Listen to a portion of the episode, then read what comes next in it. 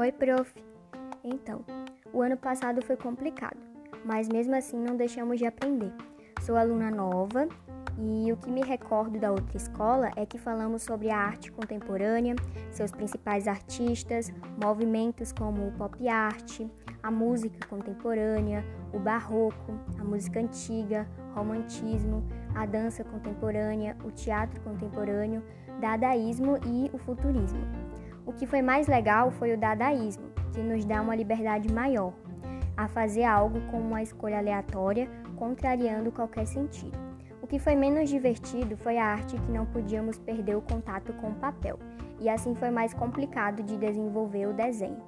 Espero que tudo isso passe logo para enfim as coisas voltarem como antes. Um abraço e até a próxima.